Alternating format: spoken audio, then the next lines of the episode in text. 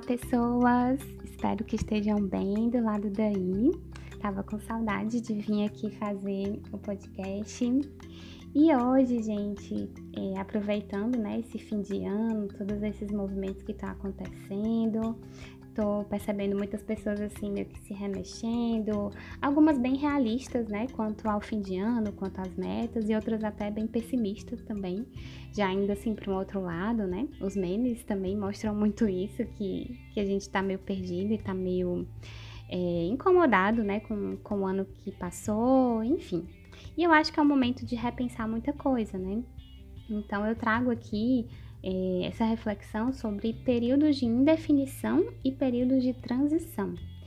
Os períodos de indefinição são aqueles onde a gente não tá nem conseguindo assim se situar, sabe? Tá tudo no escuro. A gente não consegue nem visualizar o próximo passo, porque, sei lá, o, cenário mudou, né? O contexto que a gente tá mudou, ou então algo dentro da gente mudou. E aí isso cabe tanto para um âmbito profissional quanto de relacionamentos, né? Amizades, família, relacionamento amoroso, né? Enfim.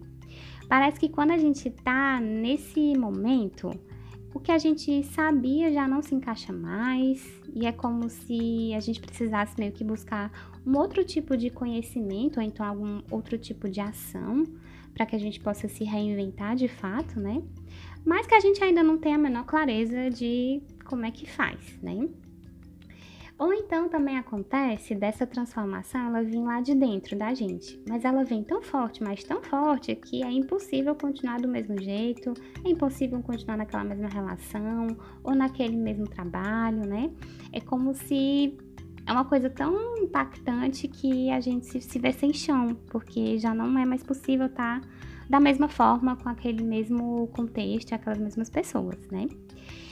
Então, o difícil né, dessa fase é a gente conseguir, muitas vezes, é, colocar em palavras mesmo o que está acontecendo, o que a gente está sentindo, né? De fato, parece assim que falta palavras para é, mensurar, para definir o contexto que a gente está, o que está acontecendo, né? E parece que a gente também nem sabe mais quem a gente é, sabe? Assim, quem sou eu, para onde vou? é, qual é o meu propósito, o que, que eu tô fazendo aqui, né? É, é, é tudo tão assim é, emocional que é muito difícil da gente conseguir colocar realmente em palavras, né? E aí, para algumas pessoas, o momento é esse mesmo, de indefinição, né? De não conseguir se localizar, de não conseguir se definir. Mas para algumas pessoas, é, esse movimento ele é um pouco mais de transição, como se fosse assim, uma segunda etapa, né? E nesse momento de transição é aquele momento que está muito claro que chegou a hora de mudar, está muito claro que a gente deve buscar novos horizontes, novas relações, né? É, que de alguma maneira a gente já imagina um pouco do o que é que precisa ser feito, né? Mesmo que seja meio vago, mesmo que a gente não tenha isso na ponta do lápis, né? Mas a gente sabe que está na hora de buscar uma nova proposta de trabalho, ou um novo público, ou novos amores, ou novas amizades, enfim. E nesse período a gente começa a repensar a vida toda, né? Para onde é que eu vou? Qual é o meu lugar no mundo? Quem eu sou? Como é que eu posso colocar mais de mim naquilo que eu faço? Ou mesmo como eu posso ser mais eu nas minhas relações, né? Ou como eu posso buscar relações onde eu posso ser mais eu, né? É, então tem esse movimento assim bem profundo que dá trabalho, né? Realmente. É, e que dá também um belo de um frio na barriga, né? Tanto porque a gente não sabe o que vai acontecer, então o medo do novo ele é muito presente, né? Quanto também a gente se sente meio com aquela sensação de que está começando tudo do zero e como se não tivesse muitas habilidades para poder fazer isso acontecer, né? Então eu percebo muito que essa, esse movimento das, das transições, das inquietações estão bem comuns e bem presentes na nossa vida, né? Parece que são tempos mesmo de incômodos e de reajustes. E nesses momentos, mais do que nunca, a gente precisa lembrar que recomeçar não significa fracassar e nem mesmo começar do zero, né? Porque na realidade a gente nunca começa do zero. Tudo que a gente faz, de alguma maneira, é, é uma pedrinha, uma coisinha a mais que a gente, é, que a nossa mente captura e guarda ali. Opa, essa informação é importante, essa vivência aqui foi impactante. Olha, esse tipo de pessoa não é legal de você estar tá perto. Então, meio que esse movimento ele vai acontecendo. Então, sempre a gente tem bagagem, né? Sempre a gente tem percepções, aprendizados, construções lá de trás. Então, nunca a gente está começando do zero de fato, né?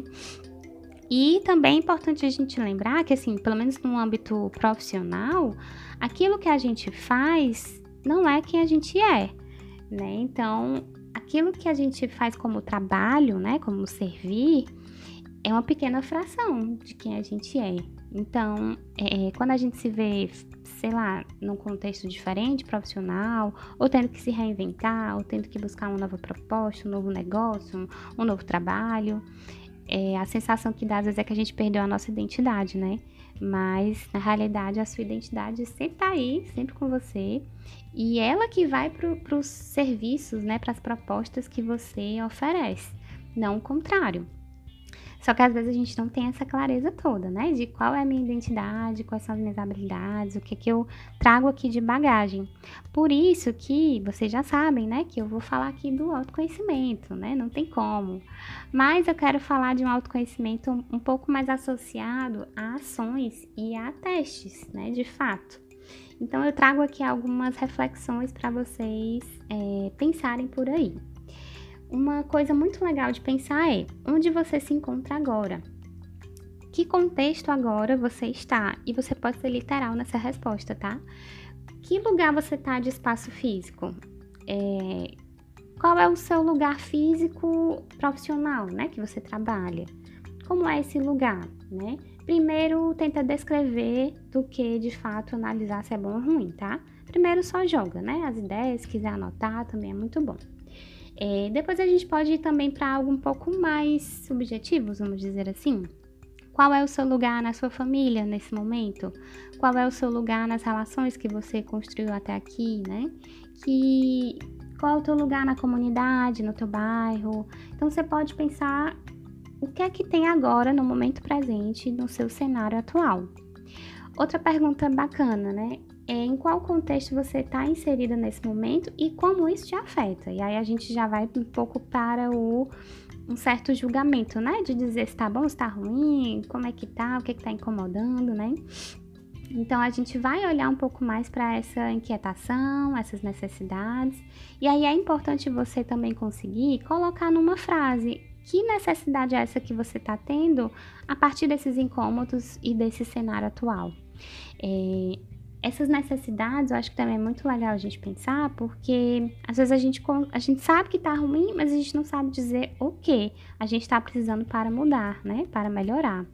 Então, aqui eu trago assim, me lembro assim do meu exemplo, né? Que a saúde foi algo que me incomodou muito nesse ano. É, eu fiquei muito insatisfeita e eu também não consegui priorizar. Então, é algo que eu tenho tentado prestar mais atenção nesse fim de ano, né? E a minha necessidade ela vem do incômodo de é, não sentir muita força física, é, ter ficado doente em alguns momentos do ano, é, sentir que eu não tenho fôlego para caminhar, para fazer o meu esporte, né, por exemplo. Então, eu não tenho evoluído no surf porque o exercício físico não está presente na minha vida suficientemente. Então, eu acabo não conseguindo, né, evoluir. Então, tudo está me incomodando bastante. Tem o físico? Tem também, mas o que mais me incomoda, eu acho que é, é me sentir sem energia, sem força para fazer determinadas coisas que eu gosto, que eu quero, né? Como, por exemplo, o surf. Então, eu sei o que está me inquietando. A partir disso, qual é a minha necessidade?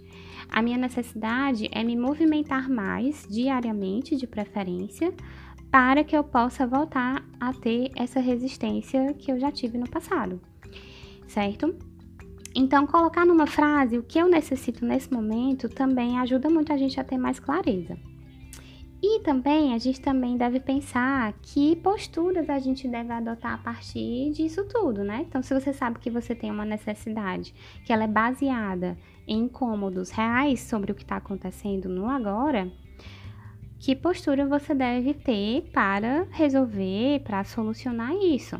Porque muitas vezes a gente também fica preso às queixas, aos problemas, ao que tá ruim, e não se autorresponsabiliza para fazer algum tipo de mudança de fato. Nem que essa mudança seja, como eu falei, de teste, né? Ah, vou testar fazer assim, vou testar tal jeito, vou mudar meu horário para aquilo, vou conversar com tal pessoa. É uma mudança de postura, uma mudança de ações que vai resultar em alguma alguma percepção nova. A gente não sabe se aquilo vai te agregar, se aquilo, né, o que que vai acontecer no campo. Mas você vai ter alguma novidade, alguma percepção nova com certeza. E outro ponto também que ainda entra nessa questão do autoconhecimento é reconhecer as habilidades que você já tem e também compreender aquelas que você precisa adquirir. Então, as habilidades que a gente já tem, muitas vezes, por exemplo, se a gente pega um contexto amoroso, né? Ah, eu não sei mais paquerar, não sei mais como é que chega nas pessoas, eu não, não sei mais fazer esse negócio de, de, de paquerar.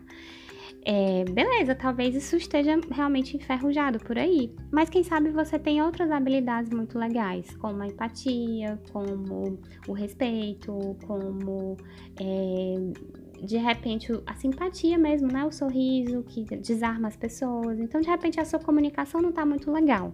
Mas você tem outras coisas, assim, que, que podem te ajudar nessa nova fase, nessas novas relações, né? Então, reconhecer as habilidades que a gente tem agora é muito importante para diminuir aquelas ansiedades básicas, né? E também reconhecer aquilo que também precisa ser é, mais desenvolvido. De repente é um conhecimento, de repente é um curso, de repente é, é uma terapia mesmo, né? De, de conseguir se conectar mais com o seu autoconhecimento. E aí você vai para uma terapia e consegue é, gerar mais clareza, gerar mais maturidade para algumas ações. Então, cada um vai saber o que é que está precisando agora, né? E outra coisa muito legal que é o cenário externo, né? É, nessa parte já é menos subjetiva e mais prática. Então, ok, eu já entendi que eu estou num, processo de mudança e eu estou me sentindo pronta para mudar. Quem pode me ajudar? Que profissionais eu poderia me espelhar? É, que, que pessoas mais experientes já passaram por isso que eu estou passando e que de repente eu posso ver caminhos, né? Que processos eu posso fazer? De repente, uma terapia, uma mentoria, né? Que conhecimentos eu preciso adquirir? Aonde eu vou adquirir? É livros, artigos, é YouTube, é cursos pagos, cursos gratuitos? Hoje em dia, né, a gente consegue facilmente botar qualquer coisa no YouTube ou no Google e achar muitos caminhos. Claro que a gente vai precisar ter um filtro, né? Eu não vou entrar aqui nisso porque também dá um, dá um outro episódio. Mas a gente sempre pode filtrar e deve, né? Filtrar é, as informações que estão chegando pra gente, tá? Então isso é, é, bem importante. Mas temos muitos conteúdos acessíveis, tem muita, muito tutorial, muita, muito como fazer tal coisa, né? Então se você bota como aprender a surfar, como aprender a uh, construir um hábito novo, você vai encontrar muitas coisas, muitas possibilidades, e aí você vai filtrando, tá? E também uma outra coisa que tem a ver com o cenário externo é refletir qual é o movimento das pessoas nesse momento e qual é o movimento do mercado. E aí aqui vale pensar um pouco no contexto maior que a gente ainda tá, né, da pandemia. Então muita coisa tá mais flexível, mas ainda assim, né, cenário político, cenário de muitas, muito desenvolvimento tecnológico, a gente está assim numa loucura, né? De agilidades, de coisas assim muito polarizadas também acontecendo. Então, qual é o movimento do cenário externo que que eu tenho agora.